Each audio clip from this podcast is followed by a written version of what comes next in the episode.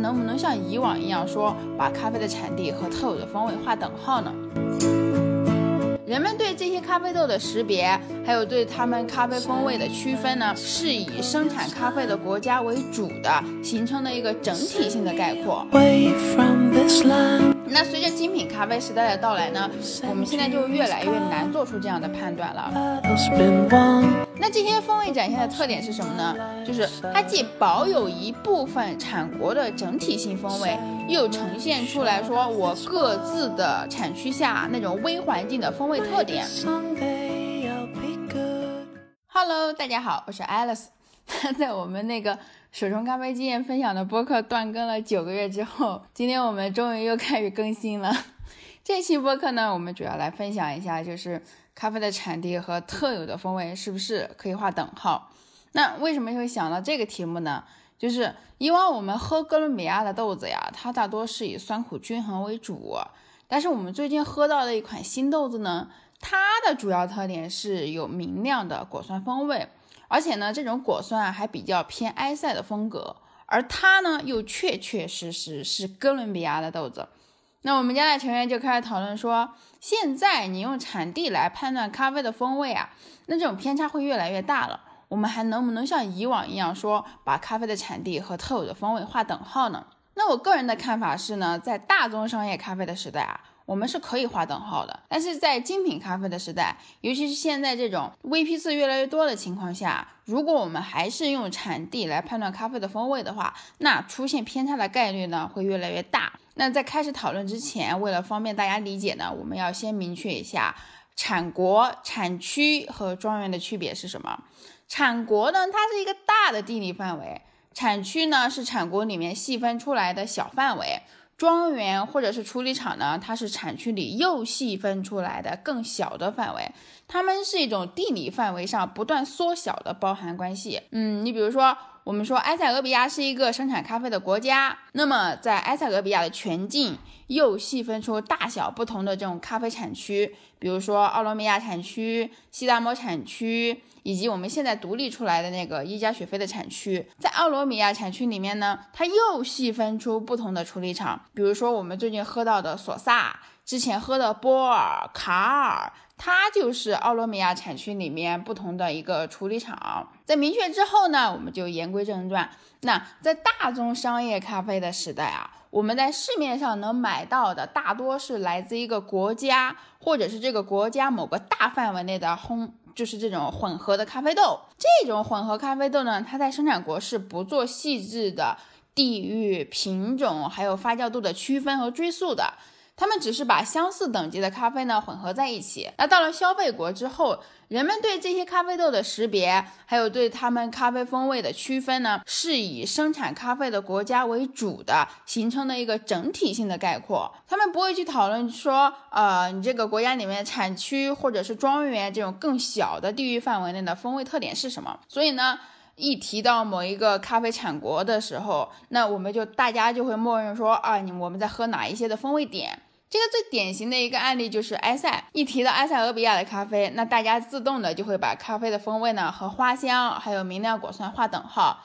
这个在大众商业咖啡的时代，我们基本上是可以把产地和风味划等号的。那随着精品咖啡时代的到来呢，我们现在就越来越难做出这样的判断了。一方面呢，就是人们不再只满足于这种混合咖啡的整体性风味的感受，想要获得更多不同的一个风味体验，想要知道和了解说你整个咖啡的产地，还有我整个咖啡的生产工艺是什么。另外一方面呢，就是种植咖啡的国家呢，它也开始发展出了自己的精品化种植，开始认真的挑选自己要栽种的品种。比如说巴西这几年搞的一个精品种植运动，还有就是研究不同的处理法。这个这两年在哥伦比亚特别火，然后呢，还有一些国家呢开始对自己的呃产国家产区还有产区的风味做明确的界定和划分。比如说早期已经很早就完成这个步骤的危地马拉，或者是其他的一些那个哥斯达黎加等等。所以整体的产国风味呢就开始瓦解了，一个国家的不同产区呢就开始有了不同的一个风味展现。那这些风味展现的特点是什么呢？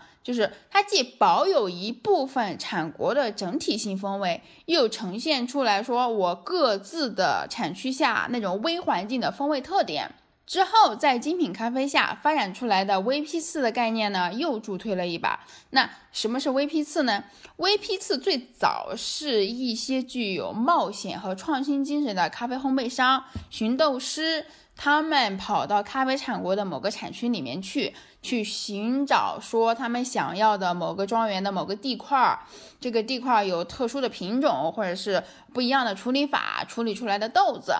那这样的 VP 次它就具有几个特性，第一个就是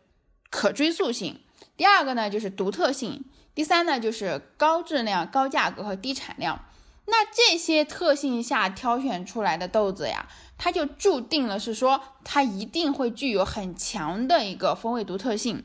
这个在一定程度上就是彻底的颠覆掉了以往我们对于咖啡产国风味的那种框架。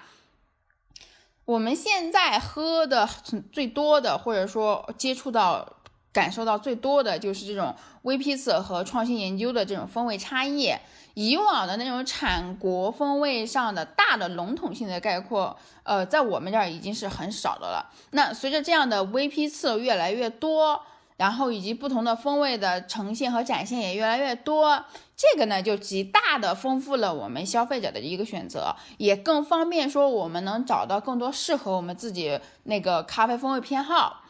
它不再是什么以往，它只会给你几个产国，然后不同产国的风味反正就那么几个嘛，就。选择范围就很窄。现在的话，你可以有很多不同的偏好的选择。比如说，你这个时间段你是偏果酸风味，那下一个时间段你又想尝试一些醇厚系列的东西，这个时候你的选择就比以往要多得多得多。当然了，就是说我们要想区分出来这些风味的差异，它也要求我们消费者呢，就是你要有更高的那种品鉴的能力，还有更多。就是，尤其你的萃取能力是必须要提高的。除此之外呢，就是它还有现在还有这样一种趋势，就是在某一个时期，大家都会很喜欢热捧某个风味，然后呢，不同国家之间呢就会开始互相的去学习和借鉴。然后这些种植咖啡的国家呢，就开始集中去种植，然后处理法也互相模仿啊，去创造出或者是生产出来就有相似风味的这种咖啡豆。那这就会产生一种，就是我们喝到的不同国家之间的这种咖啡风味的界限越来越模糊的感觉了。而对于这种风味界限的界定呢，它现在对于消费者的这种知识，尤其是咖啡知识的储备，还有你品鉴能力的高低，有更高的一个要求。而这样的能力的话，我，呃，个人而言哈，就是真的是所见不多。OK，那我们这个话题就聊完了，我们这期的节目也到这里了哈，我们下期见，拜拜。